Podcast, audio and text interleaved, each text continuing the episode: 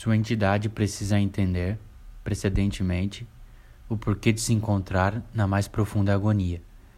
A proposta da existência deve ser vista de um ângulo no qual você saia do corpo físico e psíquico. É a concepção de como o espírito atua. A autossabotagem jamais cessará sem a sabedoria do porquê branco e preto se tornam um só no cinza. Bem e mal, a dualidade em suas polaridades circundam na união neutralidade.